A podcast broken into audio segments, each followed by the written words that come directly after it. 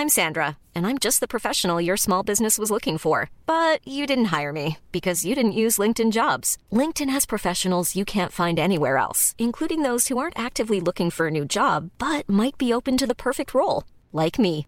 In a given month, over 70% of LinkedIn users don't visit other leading job sites. So if you're not looking on LinkedIn, you'll miss out on great candidates like Sandra. Start hiring professionals like a professional. Post your free job on linkedin.com/people today.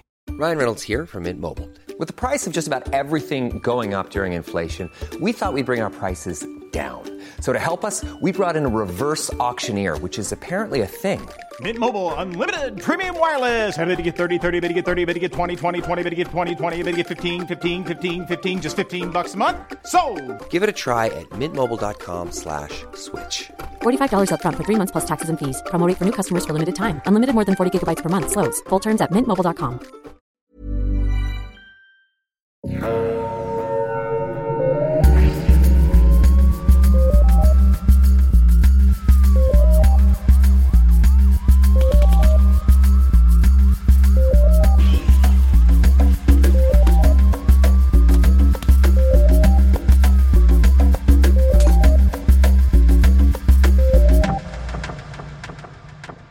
Bonjour tout le monde et bienvenue à Un peu de crime dans ton café, le podcast où on boit beaucoup trop de café et on vous parle de crime. Je suis votre animatrice Audrey et je suis aujourd'hui avec Catherine. Bonjour Catherine. Bonjour! Comment ça va? Ça va pire? Oui, alors euh, aujourd'hui tu vas avoir euh, un cas, euh, si je me trompe pas, particulièrement corsé pour nous. Un cas absolument terrible, ça va aller mal très bientôt. Ok, donc euh, juste un petit avertissement pour nos auditoristes parce Oui. qu'on vous aime et on veut que vous preniez soin de vous et le concept autour d'un peu de crime dans ton café, c'est quand même assez convivial, donc on veut que vous preniez un café avec nous, qu'on se repose et qu'on jase et qu'on ait du fun. Euh, on vous avertit, aujourd'hui c'est un épisode qu'on va qualifier de corsé, qui va être peut-être un peu plus intense que les autres, donc si euh, les choses un peu trop gore, ça vous parle pas, on vous invite à peut-être skipper cet épisode et passer à un autre. On vous revoit la semaine prochaine. C'est vraiment pas grave. On vous aime quand même. Et Mhm. c'est vraiment important de prendre soin de vous. Sinon, nous, aujourd'hui, mais qu'est-ce qu'on boit? Je sais pas. On boit du café. Ah, excuse-moi. Aujourd'hui, on boit de chez le Brûloir. On Oh. boit leur mélange rustique euh, qui est décrit comme étant Big Body Gently Spicy. Euh, Oh! c'est- C'est mon genre d'homme. Euh. Jason Momoa. Ça me fait penser à Javier Bardem, puis euh, j'aime ça, donc on va voir ça. On va essayer de pas trop faire de bruit de bouche. en Ah, oui. nos- Oui, oui, dans On- nos micros. Les, les notes, c'est c'est vraiment excellent. Mhm. On euh, vous le rappelle, le café, c'est nous-mêmes, on se le procure par nous-mêmes, on n'est pas commandité par le brûloir, on aime juste ça, boire du café. Par contre, si vous aimeriez commanditer euh, un peu de crime dans ton café, si vous aimeriez qu'on boive votre café en ondes et qu'on en fasse la promotion, n'hésitez pas à nous écrire un peu de crime at gmail.com. Catherine et moi, notre régime se compose à 50% de café et à 50% de petits chocolats aux fruits Oui. Brookside. Oui. Gênez-vous pas pour nous écrire, ça nous fait toujours plaisir de vous lire et de vous encourager si vous faites du bon café et que vous êtes dans la région de Montréal. Même si vous en faites du mauvais aussi. On est très, on est Mhm. très, euh, Même si vous en faites du mauvais, euh, on n'est pas si chialeuse que ça. Surtout le matin, on aime juste ça, boire du café. c'est la démocratisation du café. Alors, euh, Catherine, je te laisse débuter. C'est quoi le cas aujourd'hui pendant que je sipe mon café, mais pas trop fort pour pas vous taper ses nerfs? Alors aujourd'hui, je vous déprime avec l'histoire déprimante de William Fife, possiblement le tueur canadien le plus prolifique de l'histoire du Canada. Donc, aujourd'hui, c'est notre premier tueur en série. C'est absolument terrible comme Ça histoire. paraît que c'est pas un podcast américain. Ce n'est pas un podcast américain et j'ai fait de la recherche sur William Fife. C'est ça, William Fife était un Ontarien qui a commis des crimes au Canada. On pense que la plupart de ces crimes ont été commis au Québec, mais il y a sûrement beaucoup de crimes qui sont insoupçonnés et qui auraient pu se dérouler dans d'autres provinces. C'est un- une histoire de tueur en série et euh, il y a une grosse partie de ça qui se passe dans le West Island. Et moi, mon copain il vient du West Island. Et euh, ben, il m'a déjà parlé de William Fife souvent, puis il disait faut que t'en parles dans ton podcast, t'en parlerais dans ton podcast. Mais là, quand j'ai commencé à faire de la recherche, c'était super déprimant, d'où le fait qu'on a fait un petit disclaimer. Euh, notre disclaimer concerne surtout les violences sexuelles, il faut qu'on le dise d'avance. Et euh, finalement, ben, je me suis dit que même si c'est très déprimant, ça valait la peine qu'on vous en parle un peu, puisqu'après tout, on vous parle de crimes. Alors, si vous aimez les histoires de crimes, ben attachez votre, votre ceinture. Ça, on va, on va commencer euh, direct maintenant. On va mettre du crime dans votre café. Alors oui, exactement. De, la plupart des choses que je vais vous raconter aujourd'hui proviennent d'une publication de blog de quelqu'un qui s'appelle Christophe Dugave, que je ne connais pas du tout. Non, Son blog, s'appelle... On le salue! Son blog s'appelle Transcanadienne et l'article s'intitule Chapitre 8 William Fife, le tueur à tout faire. William Fife était aussi surnommé le Handyman Killer, d'où le titre du, euh, de l'article de blog. C'est une publication de blog qui était excessivement complète et très intéressante et très bien écrite. Si ça vous intéresse, allez voir le blog Transcanadienne de Christophe, de Christophe Dugave. Il y a beaucoup d'autres articles sur beaucoup d'autres tueurs en série. Donc si les histoires de crime vous intéressent, ça pourrait être pour vous. Parfait, donc on va le, on va le linker dans nos posts de médias sociaux si vous voulez euh, faire la lecture par vous-même euh, ou faire même des recherches sur d'autres euh, personnalités. Mais encore une fois, prenez soin de vous. Si vous ne voulez pas être en contact avec des informations trop intenses, on ne vous y force pas. On vous dit seulement que ces informations-là sont disponibles. Fermez votre radio maintenant, là, là. OK. Maintenant. Alors, ah, je vais mettre un petit peu de crème dans votre café. Nous commençons dans la banlieue cossue de la Bidderfay. Bidderfay, c'est dans le West Island. C'est à côté de... Je sais. C'est à côté de Sainte-Anne-de-Bellevue et Notre-Dame de l'île Perrault. Alors, le 15 décembre 1999, vers 10 heures le matin, le service d'urgence du SPCUM, le service de police du centre urbain de Montréal, est appelé au domicile de Mary Glenn, dans la banlieue cossue de Bidderfay, dans l'île. Mary Glenn est domiciliée au 20122 20122 Lakeshore Road, Bidderfay, dans une maison absolument débilement gigantesque située drette sur le bord de l'eau. C'est la maison... Dans West Island, oui, bien sûr. C'est la maison où habite aujourd'hui euh, la famille d'un ami de mon copain. D'où le fait que mon copain Oh! m'a dit qu'il fallait que je fasse un article sur William Fife. Apparemment, ils ont réussi à acheter cette maison-là qui vaut une coupe de millions à un prix qui était euh, beaucoup en dessous de, de, de l'offre du marché parce que justement, c'est l'endroit où on a déjà trouvé un cadavre. J'avoue que ça, ça fait un petit peu d'évaluer ta maison, ouais, ce, ce genre d'affaires-là, et je, je pense que personnellement, j'irais pas vivre dans une maison. Est-ce qu'il sait passer des affaires de même? J'aurais de la misère à dormir. Je, je comprends, absolument. Alors, Mary Glenn est âgée de 50 ou 53 ans, dépendamment des sources. Il y a personne qui s'entend. Ça fait pas très longtemps, mais les âges des victimes étaient bien bien flous dans les articles de journaux. Euh, c'est une amie et voisine qui passait chaque jour chez Mary Glenn pour l'aider avec des jobs de comptabilité, qui s'est inquiétée quand Mary n'a pas répondu à la porte et qui a contacté la police. Mary Glenn est retrouvée morte à l'intérieur de son domicile. Elle a été sauvagement battue et poignardée. Son cadavre est découvert dans la cuisine, au milieu d'une immense flaque de sang, où on peut encore discerner des traces de semelles de chaussures. En plus de ces empreintes-là, un expert en imprimerie judiciaire, yeah, du nom de Jean-Paul Meunier, prélève aussi quatre empreintes digitales et une empreinte palmaire sur le montant de la porte de la cuisine. Oh non, il y avait des palmes! Il y avait des palmes! Puis aussi quelques traces de sang au deuxième étage du domicile. Ça indique à la police que le tueur a probablement fouillé la maison après avoir commis le meurtre. Possiblement à la recherche d'argent ou de bijoux, des choses comme ça Ou de lingerie, maudit cochon. ou de lingerie maudit cochon. Les empreintes palmaires et digitales sont entrées drettes dans le système AFIS, Automated Fingerprint Identification System, ho. et elles sont comparées avec toutes les autres empreintes dans la base de données. Parmi les centaines ou milliers de candidats dont les empreintes sont chiffrées dans la base de données, un seul présentait les 15 points de similitude qui sont nécessaires pour faire une identification concluante. Cet homme, c'est William Patrick Fife. La découverte de ce nouveau suspect donne un regain d'énergie et d'optimisme aux policiers du SPCUM, en particulier au sergent détective Yves Beaulieu, qui est le protagoniste du jour. Oh. Voyez-vous, le meurtre de Mary Glenn comporte pas mal de similitudes avec une, série d'attaques et de meurtres violents qui ont été commis dans les trois derniers mois à Montréal. Si William Fife est bel et bien responsable de la mort de Mary Glenn, Yves Beaulieu va peut-être aussi pouvoir élucider ce qui est arrivé à Anna Stagg Arnold, Janet Kuczynski, Monique Gaudreau et Teresa Lissac Shanahan. Là, on fait un retour dans le temps. Zoup! On est... On est maintenant le 15 octobre 1999, un petit peu avant 22 heures. Donc on est euh, un mois et demi avant l'attaque. Oh non, en fait, on est deux mois pile. C'est le 15 décembre 99 qui est arrivé la- l'attaque contre Mary Glenn. Là, on est Oh rendu mon 15 dieu, c'était pas longtemps! Oui, oui, Je- je sais 99! Je sais pas pourquoi dans ma tête, je- je- dans les années 80. Non, Pardon. non, non, non, non, c'est, c'est, c'est récent. Oh my god! Deux mois auparavant. Oui. Pourquoi ça me dit rien? Je sais pas. Moi non plus, ça me disait rien. Les nouvelles nous cachent de quoi? Donc, on est maintenant le 15 octobre 1999, un peu avant 22 heures. Les services d'urgence du SPCUM sont appelés sur la scène d'un meurtre particulièrement sanglant et dégueulasse. Anna Yarnold, 59 ans, une femme d'origine anglophone bien connue dans sa communauté, vient d'être retrouvée morte dans son jardin, en arrière de sa maison à Senneville. Elle a été découverte par son mari Robert, qui est interrogé par la police, because that's what you do, quand tu trouves un cadavre, mais souvent le responsable de la mort va être quelqu'un dans l'entourage. Alors, bien sûr, ils ont la poli- les policiers ont interrogé le mari, mais il est rapidement mis de côté comme suspect potentiel parce qu'il a un alibi en béton. Je me rappelle pas trop c'est quoi, je pense pas que je l'ai noté, mais il a un alibi. Bon. Ah. Voilà. Tant mieux. Anna Yarnold, je l'ai dit, est bien connue dans sa communauté. Elle est passionnée de théâtre amateur. ouais, je sais, c'était spécifié dans l'article. J'aurais Euh, pas été son amie. elle est, elle est passionnée de théâtre amateur et on ne lui connaît pas d'ennemis parce que franchement, on va se le dire, qui a des ennemis dans la vie, tu sais? Ben, c'est pas Anna Yarnold. Ben, elle fait du théâtre amateur, là, même. Qu'il y a peut-être quelqu'un qui veut lui péter deux jambes pour avoir son rôle. Yeah!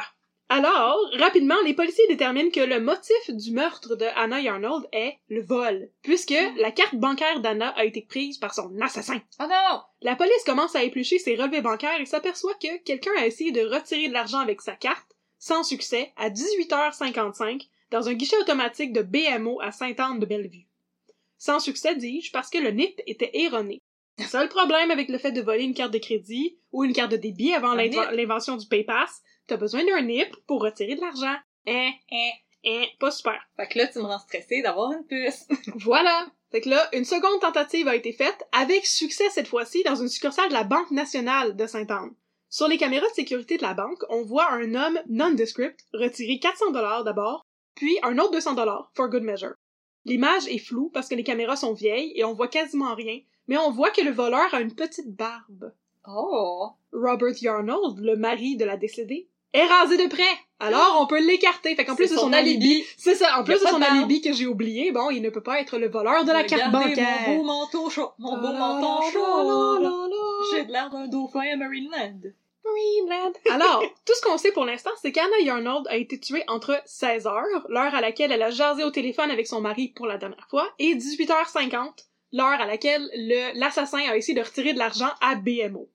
Elle a été tuée dans sa cour avec un objet contondant et que le motif du crime est un vol. La nature des blessures subies par Anna Yarnold, évaluées pendant l'autopsie, pousse les enquêteurs à croire que celle-ci a été torturée pour livrer son nip que le tueur n'a pas été capable de rentrer correctement dans les premiers guichets. Ben voyons donc, mon dit crapet, il y a neuf chiffres. Je sais, je sais. Puis dans ce temps-là, t'avais probablement juste un nip à quatre chiffres, anyway, là. C'est 1999. Ben oui, là. Bon. Il y a pas la technologie pour ce chip. Fait que là, ici, justement, on ne fait absolument pas de victim shaming à un peu de crime dans ton café, mais je pense qu'on peut faire du criminal shaming et dire que tant qu'à y être, le tueur aurait pu se forcer pour pitonner le nip comme du monde la première fois. Exactement, c'est comme quand tu fais un faux numéro, là. T'as pas besoin d'un bac en gymnastique, là. Non, c'est ça. Fait que là, maudit William Fife. Bon. Ah, On sait pas encore que c'est lui, mais voilà. On s'en doute un peu. euh, ah, ah, Là, les médias commencent à capoter un peu parce qu'en juillet 1999, donc une couple de mois auparavant, une autre femme, Janet Kuczynski, 43 ans, a été tuée de manière pas mal atroce et similaire sur une piste cyclable à Pierrefonds. Les deux cas n'ont pas grand-chose en commun à première vue, à part le fait que les deux victimes étaient des femmes qui étaient approximativement du même âge et qui étaient impliquées dans leur communauté. En revanche, le meurtre de Janet Kuczynski avait une connotation sexuelle, alors que celui d'Anna Yarnold semblait être purement motivé par le cash. Dans les deux cas, les femmes sont mortes poignardées. Donc ça, c'est le point commun entre les deux, qui pousse les enquêteurs à penser que les deux cas sont peut-être reliés. Deux semaines après le décès d'Anna Yarnold, une autre femme est retrouvée morte dans des circonstances sinistres et semblables. Monique Gaudreau, tu fais une face comme, t'es-tu correct? Je suis comme, pauvre madame. C'est terrible, mais Non, on en a encore une couple qui vont mourir. J'ai déjà peur des pesticyclables parce que, je veux dire, déjà récemment, il y a plein de femmes Ouais. qui se sont fait assassiner sur des pesticyclables. Ouais. Puis je me pose tellement de questions parce que une pesticyclable, c'est tellement un endroit passant que Oui. l'histoire de la femme qui s'est fait frapper un grand coup de bâton pendant qu'elle faisait son jogging. Mhm. Puis j'ai déjà peur des pesticyclables. Puis en plus, être poignardée pour moi, c'est horrible. J'ai vraiment peur des couteaux. C'est vraiment terrible, mais euh, je sais pas si tu vas avoir plus ou moins peur. Janet Kuczynski, c'est la seule qui est morte dans, sur une piste cyclable. Euh, les autres, c'était plutôt des invasions à domicile. Ça, c'est le truc qui, moi, me fait Oui, peur. parce qu'on en a déjà vécu. C'est ça. Euh, fait que euh, moi, c'est les invasions à domicile qui me trigger beaucoup. Puis là, il y en a dans cette histoire-là. C'est parfait pour que je la raconte. Oui, fait que nous-mêmes, on dormira pas à soir. Ouf. Donc, deux semaines après le décès d'Anna Yarnold, une autre femme est trouvée morte dans des circonstances sinistres et semblables. Monique Gaudreau, 45 ou 46 ans, une employée du centre hospitalier Laurentien qui vit à Sainte-Agathe-des-Monts. Elle est retrouvée morte dans sa chambre. Elle était nue et ensanglantée. On aurait dit que ce crime-là est un amalgame des deux autres. Il y avait une agression sexuelle, mais aussi du poignardage. Donc, c'est un mix de Janet Koczynski puis euh, Anna Yarnot. Bon, c'est là qu'arrive la SQ! La Sûreté du Québec et le service de police du centre urbain de Montréal. J'ai tellement de difficultés à dire Ouais, ça. non, moi aussi, puis je te regarde, puis j'essaie de Et- te et- le mentir. alors, on va dire les abréviations. Donc, Le la SQ, la SQ et le SPUCUM, dans ce cas-là, sont vraiment des best frenemies qui sont forcés de collaborer sans arrêt, mais qui n'apprécient pas les méthodes de l'autre. Puisque le meurtre n'est pas commis... C'est une méthode peu conventionnelle du sergent détective Yves Beaulieu. Ça va Oh, revenir he plus tard. doesn't play by the rules. No, he doesn't. Alors, puisque le meurtre ici n'est pas commis à Montréal, mais bien à Sainte-Agathe-des-Monts, dans les Laurentides, c'est l'unité des crimes contre la personne de la SQ qui supervise la préservation de la scène. Et là, euh, petite parenthèse, dans ma source, ça dit, et je cite, Le hasard voulut qu'un enquêteur de l'unité des crimes contre la personne de la SQ ait été présent à Sainte-Agathe, et qu'il ait supervisé la préservation de la scène de crime. Les techniciens de l'identité criminelle peuvent ainsi collecter de nombreux indices sans crainte d'une pollution externe. Et on dirait un peu qu'il sous-entend que les agents du SPCEM sont pas capables de préserver l'intégrité d'une scène de crime Puis ils ont les mains pleines de que c'est une gang de twists. et qu'ils laissent n'importe qui rentrer sur leur scène de crime et mettre Comme de la contamination comme dans un moulin. Ah oui, ils viennent servir. Alors, euh, on dirait que euh, ce cher Christophe qui a écrit cet article de blog, eh bien, il avait l'air d'avoir un parti pris pour la SQ et moi j'ai envie d'avoir un parti pris pour le Specum. Oui, on va avoir un parti pris pour les underdogs. Yeah! Et pour Yves. En tout cas, la SQ trouve sur la scène de crime une trace de soulier qui n'appartient pas à Monique Gaudreau. La SQ a aussi trouvé du sang sur le balcon et les enquêteurs attribuaient le sang à l'assassin plutôt qu'à la victime. Dans tous les cas, le meurtre avait été d'une rare sauvagerie et Monique Gaudreau n'avait pas été volée. Elle avait été par contre torturée à l'arme blanche et tuée à coups de couteau, un peu comme Anna Yarnold. Pas de bol, en revanche, les enquêteurs n'arrivent pas à localiser la paire de running shoes manquantes ou à identifier le potentiel assassin à l'aide de son profil sanguin. Mais ils ont du sang qui appartient à l'assassin. Ça peut être utile dans le futur, on verra bien. Oui, Foreshadowing. Check ça, j'ai un sac de sang ici, là, tu le tu? Tu le veux-tu? Est-ce qu'on peut l'analyser? Peut-on trouver à qui il appartient? Hum, merci pour ce sac de sang. Quelques mois plus tard, c'est pas quelques mois plus tard, pas tout, tout ça se passe comme en un mois, là. On est rendu le 19 novembre 1999. Donc, quelques semaines plus tard, le 19 novembre 1999, Enrique Soderbergh, le patron d'une compagnie qui fait du linge de femme, s'inquiète parce que son employé, Teresa Lishak Shanahan, je suis pas bonne pour prononcer les noms, je suis vraiment désolée, L-I-S-Z-A-K. Lishak? Je pense. Je pense que oui, je m'excuse vraiment si c'est pas comme ça que ça se prononce, ça comme ça sonne ça comme un nom polonais. Vous pouvez nous corriger, c'est vraiment pas parce qu'on care pas. Non. On, on le sait pas, puis on vous jure, on fait de notre mieux. Oui, alors euh, on va l'appeler Teresa Shanahan parce que c'est comme ça on C'est se comprend pas. C'est ça. Teresa Shanahan n'est pas rentrée au travail, alors son patron Enrique Soderbergh la cherche. On est vendredi, il se dit qu'elle était partie en long week-end, alors il ne s'en formalise pas et il attend au lundi suivant avant d'essayer de contacter Madame Shanahan. Alors le lundi matin, tout pimpant, il arrive à l'appartement de Teresa avec un ami. Le concierge leur ouvre la porte et l'odeur de putréfaction mortelle de cadavre. Ciboire.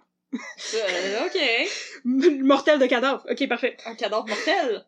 Le concierge leur ouvre la porte et l'odeur de putréfaction est indéniable. Il trouve Teresa morte dans sa chambre. Elle est allongée sur le dos et recouverte d'une couverture.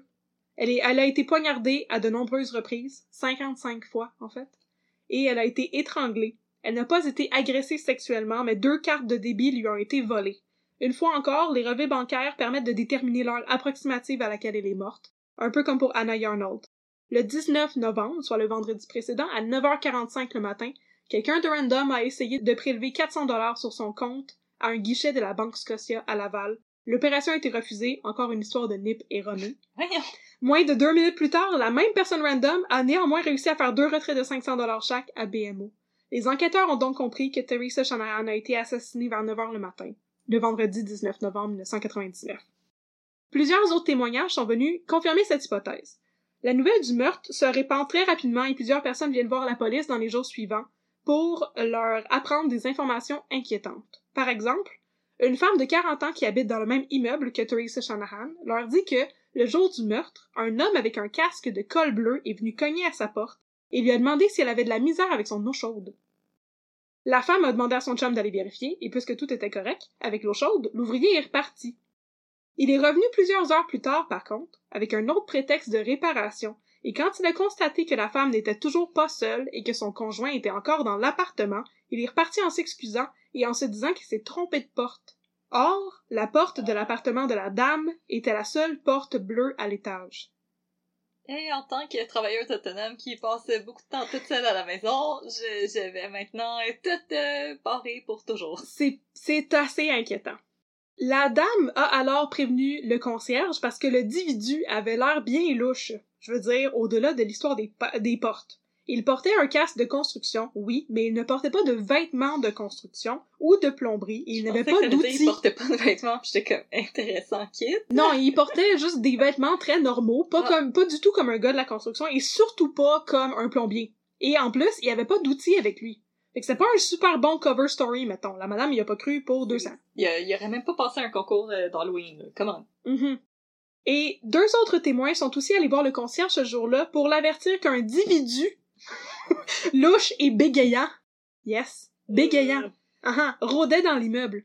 Le valeureux concierge est allé faire une ronde de surveillance mais n'a rien vu. De toute façon, tous ces témoignages permettent aux policiers de reconstituer ce qui devait être arrivé à Teresa Shanahan. Un homme s'est introduit chez elle en se faisant passer pour un concierge ou un plombier et il l'avait torturé pour avoir son nip. J'avais dit que c'était horrible. C'est quand même horrible. je- je- Pour retirer 500 dollars. Ouais. voyons donc. Ouais. C'est, c'est, c'est, c'est terrible. C'est vraiment Ah. terrible. Fait que là, on arrive à la fin des meurtres. Inquiète-toi pas. OK. Yeah.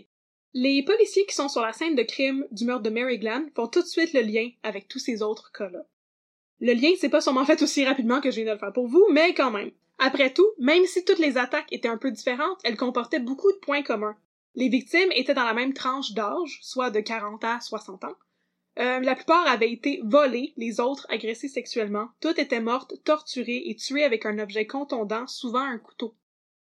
Et là, si on se rappelle bien, grâce au travail exemplaire du SPCUM, je ne suis pas comme la personne qui a écrit l'article dont je m'inspire, moi je supporte les enquêteurs du SPCUM, Bonne et job, je suis certaine qu'ils ont fait un boulot exemplaire. Bon job, bon job. Bonne job, les boys. Bon job les boys. Good job mon chum.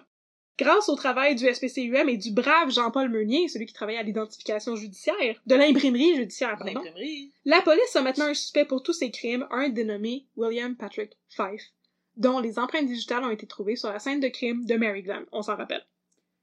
À partir du 17 décembre 1999, soit deux jours après le meurtre de Mary Glenn, William Fife est officiellement mis sous filature policière et fait l'objet d'une filature constante. Oh, ça, c'est quand du monde te suive déguisé. Yeah! Ils mettent tes costumes dans ton laveur pis te suivent. Pendant ce temps, la police contacte les anciennes blondes et conjointes de leurs suspects pour leur montrer les photos avec deux pixels de caméra de sécurité des ATM. Sortais-tu avec ces deux pixels-là? Re- Reconnaissez-vous cet homme? Mais en plus, sur les photos, il porte un capuchon. Ah! C'est en- encore moins clair, c'est ça. Et euh, malgré cela, les femmes, les anciennes conjointes, identifient toutes William Five comme étant l'homme sur les photos. Tu sais, quand t'as une maudite face, là. T'as une maudite face, on s'en rappelle. Lorsque Fife quitte la province of Quebec pour retourner chez sa mère à Barrie, en Ontario, Ah! le SPCUM et la SQ doivent donner le relais à leurs collègues de l'OPP, la Ontarian Provincial Police. Hello! Hello! Fait que là, j'ai écrit We'll que... take it from here. C'est un petit peu comme bon cop, bad cop, cette histoire. Parce Oh. que, euh, ben, on- dans ce cas-ci, on a les good cops de l'OPP qui euh, travaillent avec les bad cops de Montréal et du Québec. Hein? Oh non! Ils ont Et- été des mauvais cops! Et les good cops de l'OPP ont une chance pas mal incroyable au matin du 21 décembre. Ce matin-là, ils voient William Fife quitter la maison de sa mère à 9h10, il y a beaucoup d'heures précises dans cette histoire, et se rendre à Toronto. Fife va au bureau de l'assurance-emploi. Hey, c'est pas à côté, euh, Barry pis Toronto. non, là. c'est loin quand même. C'est une coupe d'heures. Ouais, parce Ouais. que Barry, c'est vraiment comme au début de l'Ontario. Ouais. Toronto, c'est un bon 8 heures d'ici. Pis... Ouais.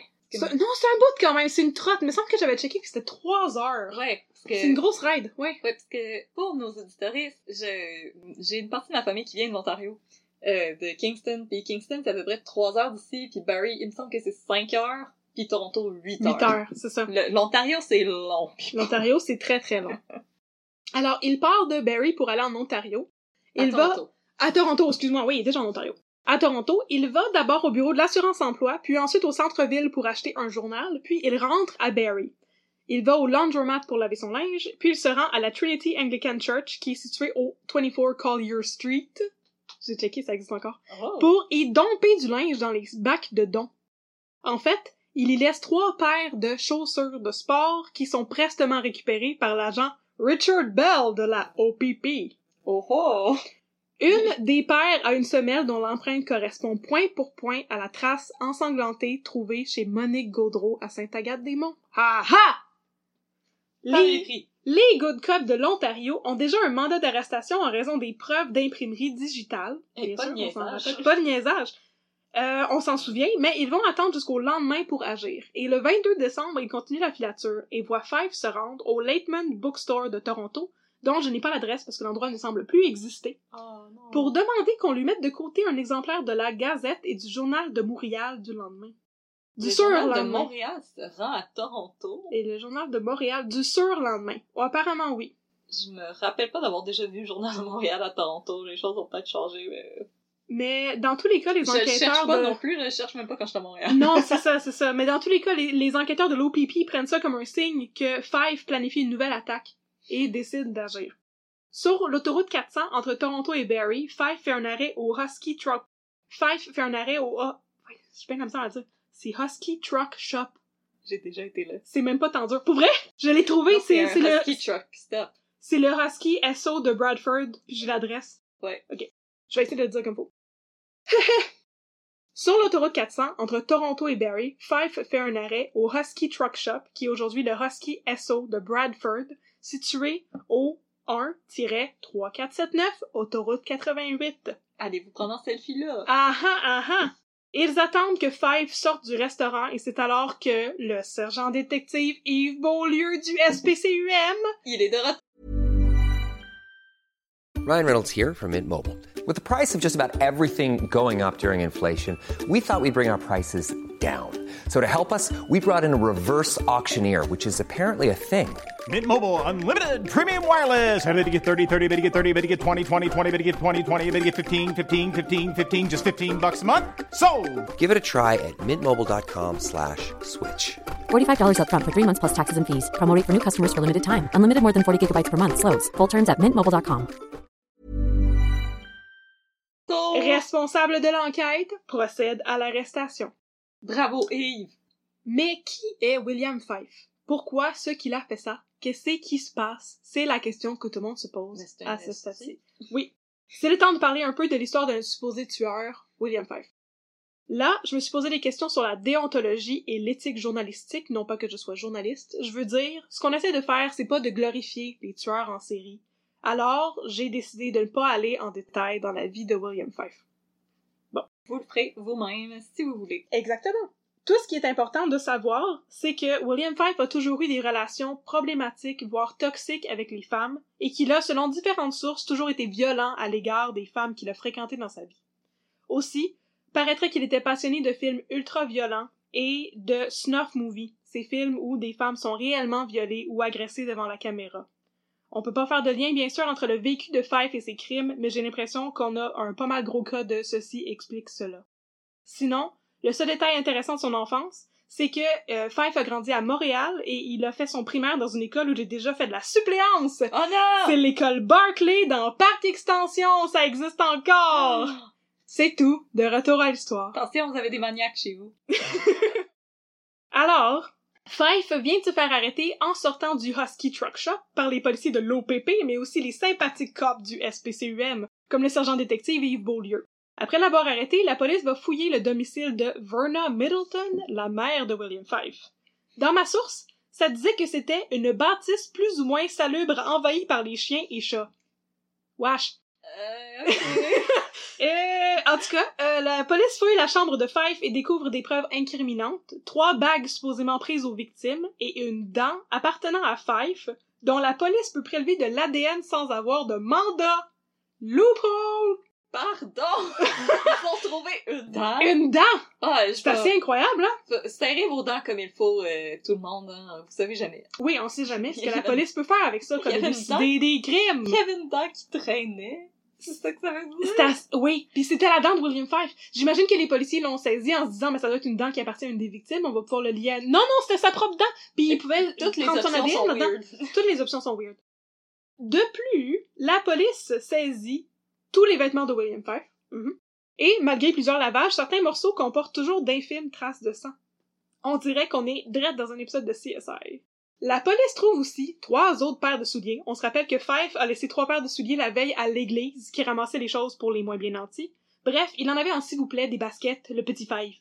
Oh, Les il paires- collectionne les baskets. Il collectionnait les baskets et les paires de souliers trouvées dans sa chambre comportent aussi des traces de sang.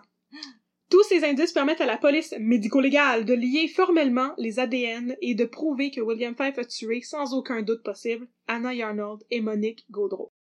Il trouve aussi de l'ADN dans une des bagues et arrive à l'identifier comme appartenant à Teresa Shanahan. On se rappelle qu'on a déjà trouvé l'empreinte palmaire de Fife chez Mary Glenn, donc il reste juste à prouver qu'il a tué Janet Kuczynski, la euh, Kukinski, pardon, la joggeuse de Pierrefonds, et on va avoir fait un 5 en 5! Wham, bam, thank you, ma'am! Yeah, yeah! Yeah, yeah! C'est là qu'on part en tangente pour vous conter un autre cas. C'est vrai, j'avais dit que ça finit les cas, mais en. C'est correct. Imaginez-vous donc que, en plus de toutes ces victimes connues, une autre pourrait se confirmer grâce à tout l'ADN recueilli dans la chambre de William Fife. Tu sais, quand tu mets ton ADN partout, Tu mets ton ADN partout pis tes dents, tes vieilles dents qui traînent. prends ta douche, va voir un médecin, fais quelque chose, ta Fais- vie, elle va pas bien. fait quelque chose. En 1981, donc 18 ans auparavant, une dame du charmant nom de Hazel Scatterland, qui avait 52 ou 53 ans, a été retrouvée morte dans son appartement situé au 25 rue Glengarry. Je crois bien que c'est à Montréal.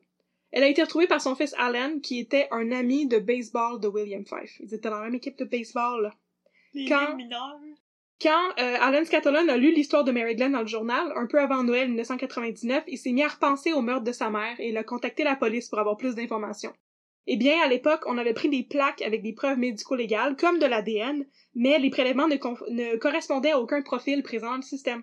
Avec le meurtre de Mary Glenn, de nouveaux prélèvements sont saisis chez la mère de William Fife et euh, analysés en comparaison avec les prélèvements de la scène de crime de Hazel Scatterland, et la police arrive enfin à donner des explications à Allen quant au meurtre de sa mère et à prouver hors de tout doute que William Fife a commencé sa carrière de crime aussitôt que 1981. 18 ans auparavant. Ouais, Ce qui lui donne quel âge? très jeune à ce moment-là. Oh. Euh, ouais, parce qu'en 99, il avait à peu près 40 ans. Fait qu'il était début vingtaine. Wow, ok. Ouais. C'est inquiétant. Ça, on se rappelle que les meurtres dont on vient de parler se déroulent en 99. Donc, est-ce qu'il y aurait pu avoir une sorte de période de latence entre 81 et 99? Ou est-ce que William Fife a commis plusieurs autres crimes qui sont encore insoupçonnés? La réponse, après cette pause. Non, c'est une joke, il y a pas de pause. on continue! On Fallait a bien, bien fêter des blagues une fois de temps en temps. C'est vraiment, vous laisse respirer des fois, puis... euh, c'est vraiment pas léger comme histoire, là. Non, depuis tantôt, je te fais juste des faces. Oui, je sais, c'est pour ça que je te demandais si t'étais correct. Je Mais me sens moins ricaneuse. La prochaine euh, section de l'histoire, je l'ai intitulée Toute la vérité avec Éric Bruno. Juste pour te faire rire. On, Ah. entre, on entre dans le procès de William Fife. Éric Bruno en robe. Alors, William Fife est maintenant en prison. Bye! Yay! Il a un petit peu de misère à s'entendre avec son avocat, alors il change d'avocat à deux reprises avant de finalement se mettre d'accord avec Maître Marc Labelle, qui est pas mal swell parce que ça rime. voilà. Et que Fife aime un petit peu trop au point de le harceler par téléphone. Euh, oups. C'est un petit peu inquiétant. Avant d'avoir un procès, il faut faire une enquête préliminaire. OK? Une enquête Bien préliminaire pour ceux et celles à la maison dont les connaissances judiciaires viennent exclusivement du téléroman Toute la vérité, comme moi. C'est une enquête montée par les procureurs et présentée à un juge qui va déterminer si, oui ou non, il y a assez de preuves pour aller de l'avant avec un procès devant jury. Voilà, je fais votre Voilà. Est-ce qu'il y a beaucoup de monde qui ont regardé toute la vérité? C'est une actual question que je me pose. C'est juste aussi C'est une très bonne question, j'en ai aucune idée, mais... Toi, moi et ta sœur, Dans- Roxane, qu'on salue. Oui, on salue Roxane. Donc, dans tous les cas, euh, si j'ai mal expliqué ce qu'est une, en- une enquête préliminaire, écrivez-nous un peu de crime à gmail.com Pour nous chicaner. et je rectifierai la chose, je rectifierai le tir dans les prochains épisodes. Et on va devenir des meilleures enquêtrices. Yeah! Alors, on commence l'enquête préliminaire. Dans l'enquête préliminaire, c'est à la couronne de prouver qu'il y a assez de preuves pour accuser formellement William Fife, ce n'est pas à William Fife de se défendre. Puis le procureur de la couronne, maître Jean Lecourt, a attaché votre truc avec de la broche, 78 pièces à conviction et une quinzaine de rapports d'analyse sanguin et d'imprimerie policière. Ben oui, le monsieur, il laisse traîner son ADN partout. Ça n'a pas d'allure, là. C'est beaucoup, beaucoup, beaucoup de preuves. Fait Ben, que, il ouais, pas. Ouais, ah, c'est pas mal euh, dans la poche. Ouais. Pour Jean Lecourt. Puis euh, la défense, avec ce cher maître Labelle, a une poignée de témoins pour venir expliquer au juge à quel point William Fife était une bonne personne, parce qu'il y a beaucoup de gens qui ont été floués et qui étaient complètement sous le choc quand ils ont appris l'arrestation. Pour vrai. Pour vrai. Écoute, euh, j'ai hâte de t'écouter, mon âme. C'est, il y a des gens qui sont vraiment venus en cours pour dire à quel point euh, William Fife était une bonne personne, parce que à leur connaissance, ben c'était une bonne Ah, personne. c'est drôle, parce que, là, 10 minutes, tu m'as dit qu'il battait des femmes, mais écoute, hein. Oui, oui, mais euh, apparemment avec les hommes, il était plus sympathique que ça. Puis il y a des gens qui sont allés pour faire des character testimonies puis expliquer que William Fife était une bonne personne. Il a manipulé bien les gens là-dedans. Check, tu sais- check, check mon doigt que je rentre dans mon œil. C'est ça, là. Puis tu sais, mon, mon petit commentaire là-dessus, c'est que, tu sais, en même temps, si t'es super évident puis creepy puis que tout le monde se méfie de toi, tu pourrais pas réalistement commettre des crimes aussi crapuleux pendant autant d'années sans que personne s'en rende compte. Exactement, que parce que le, le boom flip it, il est pas très choquant. Non, c'est ça. Fait que je veux dire, les gens se seraient rendus compte plus tôt que ça s'il avait été course. totalement terrible avec tout le monde. Fait qu'il était bien sûr un manipulateur, puis il y avait des gens qui étaient pas du tout au courant de cette double vie de William Fife. Alors, euh, William Fife a une, une poignée de témoins qui est venue témoigner de son caractère, des témoins qui témoignent. Ça n'a pas Oh. convaincu la brave juge coupable, qui est une femme.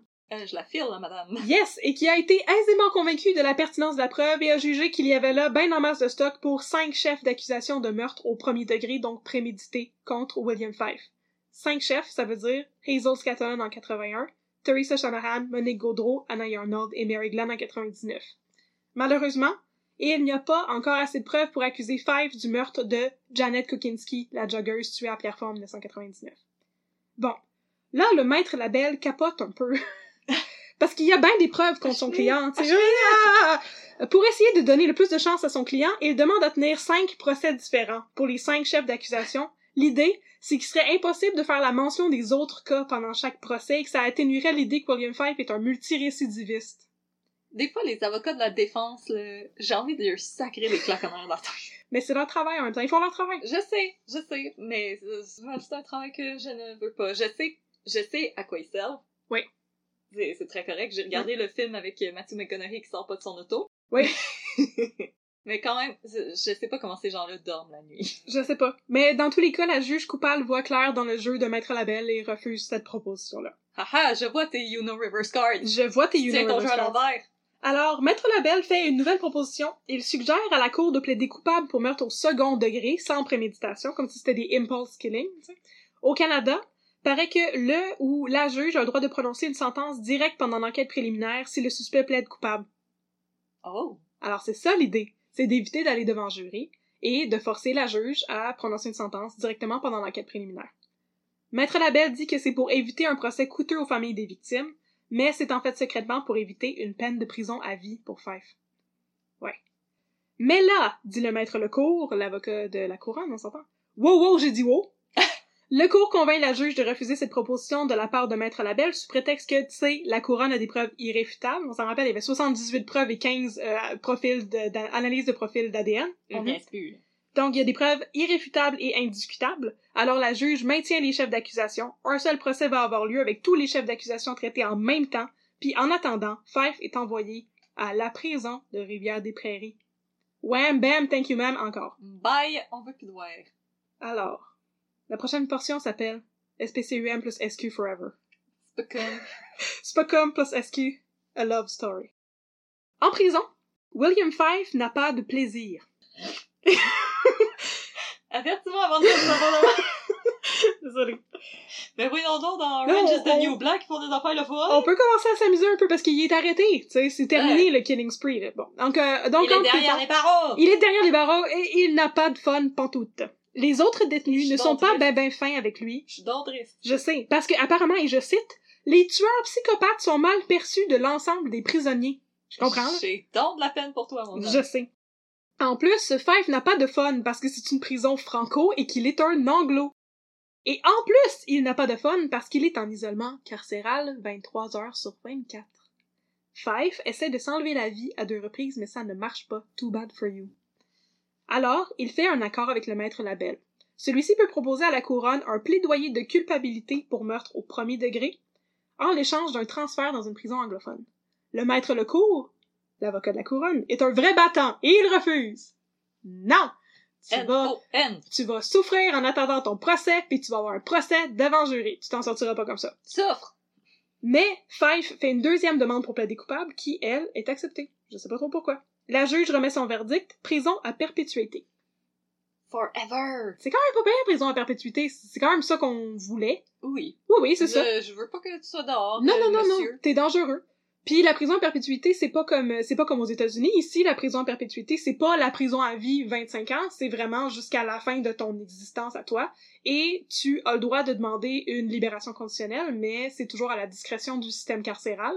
Donc William Fife a fait des demandes de libération euh, conditionnelle depuis sa peine, depuis qu'il a commencé sa peine de prison, mais c'est ça a toujours été refusé parce que justement il est un multirécidiviste et on sait qu'il y aurait des chances qu'il récidive de nouveau. C'est quand même assez bien fait, le Oui. système judiciaire au Canada. Oui, oui. Merci, système judiciaire canadien, de nous protéger. C'est ça, c'est pas une affaire de 25 ans. Ta prison à vie, c'est 25 ans, fait que tu peux ressortir dans 15 ans. C'est pas ça ici. Là. Aux États-unis, c'est un petit peu étrange comment ça fonctionne, mais ici, prison en perpétuité, c'est euh, vraiment perpétuité. 25 ans, c'est, ça peut être une vie. Mais, mais- pour la plupart des gens, c'est pas une vie. Non. Non, c'est ça.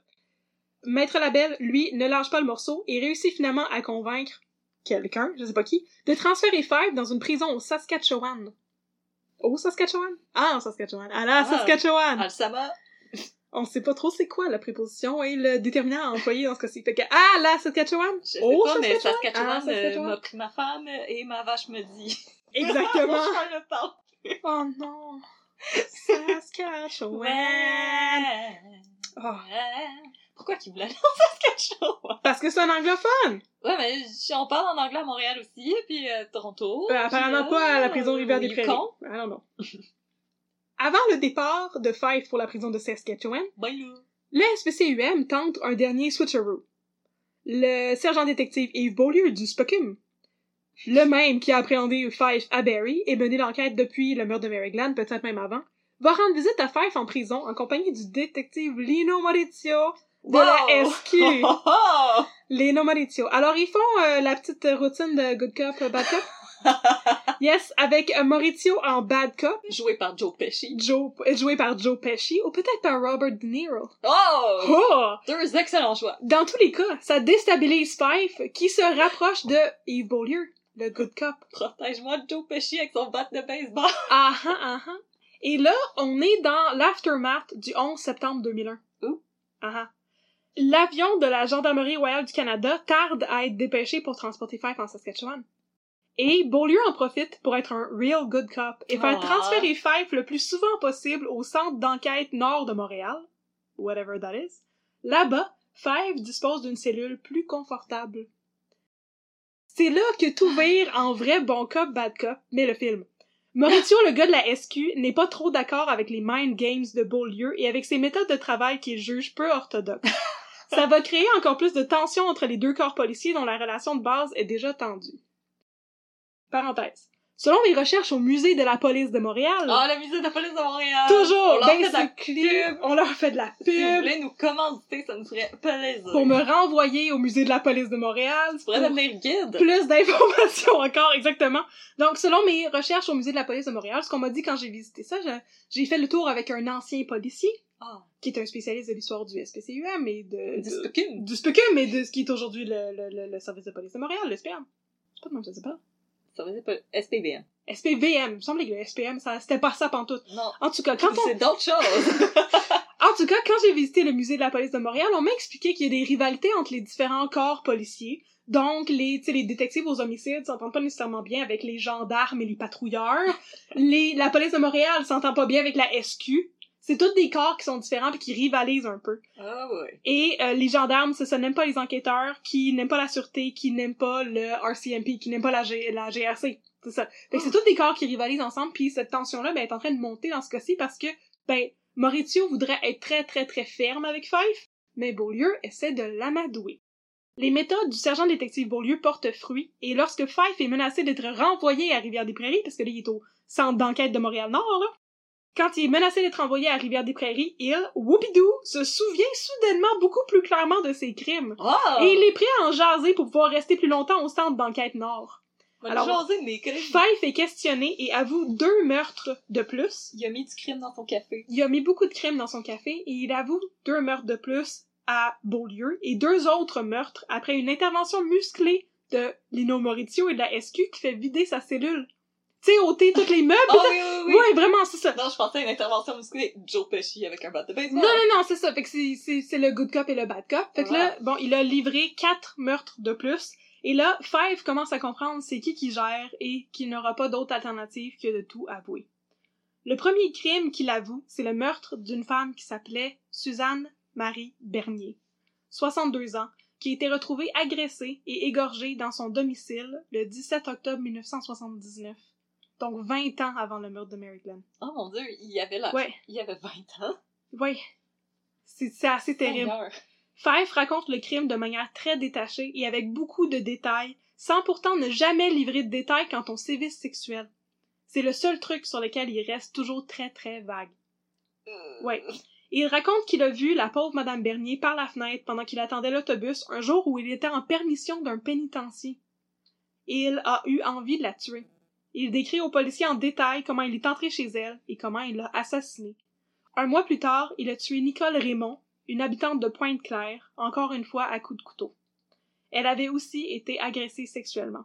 Ensuite, Five dit n'avoir attaqué personne pendant une période de huit ans, ce qui est un peu louche, on s'entend. Mais, en 1987, il a récidivé en tuant Louise Poupard-Blanc, qui vivait seule dans une maison des Laurentides à Sainte-Adèle. Le dernier meurtre qu'il avoue est celui de Pauline Laplante, qui habitait dans le même coin que Louise Poupard-Blanc, et à qui Fife avait dérobé sa carte de débit, un peu comme durant les crimes de 1999. En revanche, Fife nie avec véhémence toute implication dans le meurtre de la joggeuse Janet Kukinski à Pierrefonds en 1999. Encore là, on ne saura jamais vraiment ce qui s'est passé.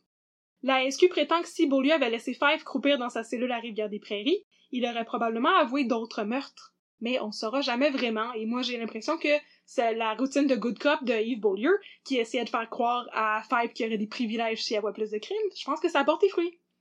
La SQ est pas vraiment d'accord. Ça n'empêche pas que la police a réussi à faire des liens dans sa tête et à lier Fife officieusement à d'autres crimes. Par exemple, la police aperçoit que trois cas d'agression sexuelle ont aussi été rapportés pendant cette période, pendant la période des premiers crimes de Fife, dans le coin de Sainte-Adèle. Mais Fife refuse d'admettre son implication à ces crimes-là parce que c'était des crimes sexuels. De plus, la police pense qu'il est fort probable que Fife soit, entre guillemets, le plombier du poste 25 comme il était connu alors, un violeur en série qui aurait fait une cinquantaine de victimes dans la région de Montréal entre 1984 et 1985. Oh Seigneur. Oui, je sais. Ça- tout ça nous indique que Fife pourrait avoir commis beaucoup d'autres crimes qu'on n'arrivera jamais à lui faire avouer ou pour lesquels on n'aura jamais assez de preuves substantielles pour les épingler sur lui. Oh Seigneur. Pour les cas d'agression, la police a d'autres réserves par rapport à l'idée de rouvrir des dossiers. Primo, ils ont des réserves humaines, ça brasserait beaucoup de schnout qui ferait mal à beaucoup de gens. Par rapport à des meurtres qui ont été commis 17 ans auparavant, par rapport à 1999, là, ça fait encore plus longtemps. Deuxio, ça coûterait très cher de rouvrir tous ces cas-là. Et troisio, je parle très bien, hein. Oh, Troisio. Italiano. Troisio Italiano. Ok, ça ne pourrait pas alourdir sa peine présente parce qu'il est en prison à perpétuité et ça n'allégerait pas, ça n'allégerait en rien la tristesse et le désarroi des victimes et des survivantes. Et de leurs familles, ou des familles des victimes décédées. Alors, la police n'ira pas de l'avant pour prouver l'implication de Fife dans plus de crimes, même si les circonstances sont très incriminantes. En rétrospective, Fife a avoué avoir tué neuf femmes, nous allons les nommer en ordre chronologique pour faire mémoire. Suzanne Marie Bernier, 62 ans, décédée le 17 octobre 1979.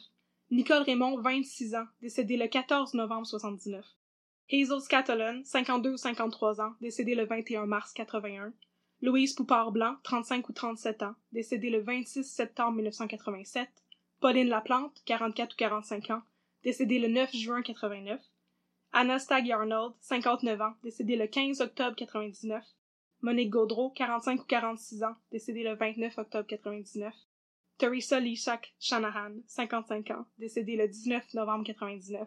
Et finalement Mary Glenn, 50 ou 53 ans, décédée le 15 décembre 1999. À ce jour, William Fife est toujours incarcéré au pénitencier de Saskatchewan à Saskatoon.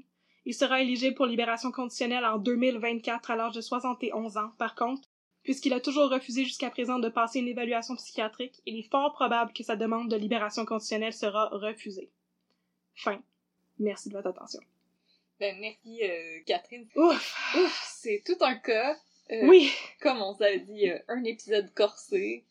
Wow, jusqu'à 50 autres cas d'agression sexuelle. dont on n'a pas idée. Euh, en même temps, je pense que je comprends un peu qu'on qu'on hésite à réouvrir ces cas-là euh, pour euh, laisser les victimes en paix aussi. Puis si on peut pas leur dire la peine, à quoi ça sert? C'est ça. C'est vraiment... Puis tu sais, on, on sait à quel point c'est difficile de, de, de faire des procès pour les cas d'agression sexuelle. Là, on parle des agressions sexuelles qui se seraient déroulées dans les années 80.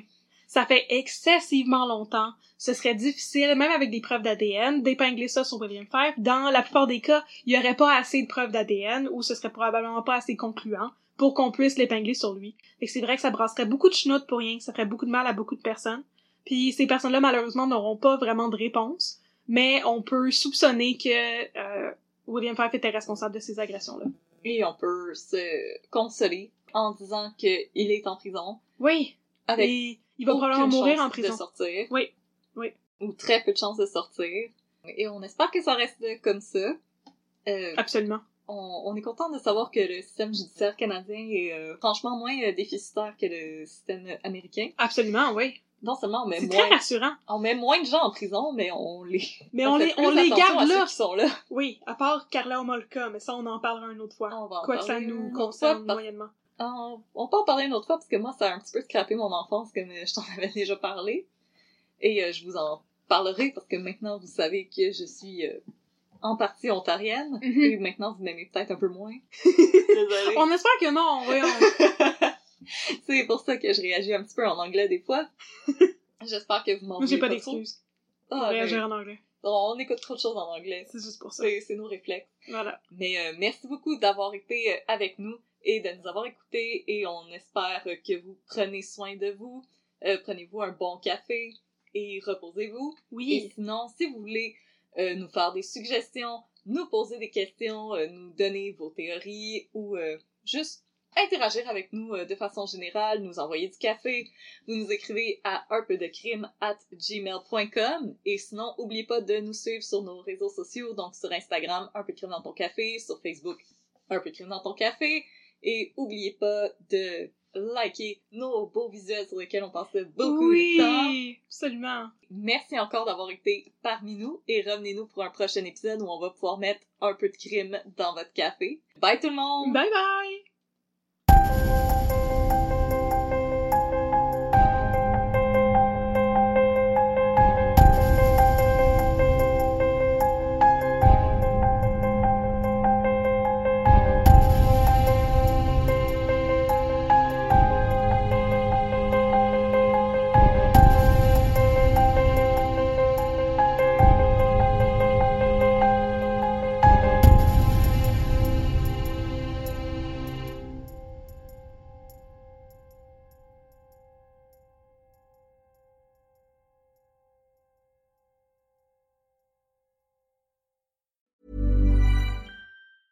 Planning for your next trip? Elevate your travel style with Quince. Quince has all the jet setting essentials you'll want for your next getaway, like European linen, premium luggage options, buttery soft Italian leather bags, and so much more. And is all priced at 50 to 80% less than similar brands. Plus, Quince only works with factories that use safe and ethical manufacturing practices. Pack your bags with high-quality essentials you'll be wearing for vacations to come with Quince. Go to quince.com slash pack for free shipping and 365-day returns.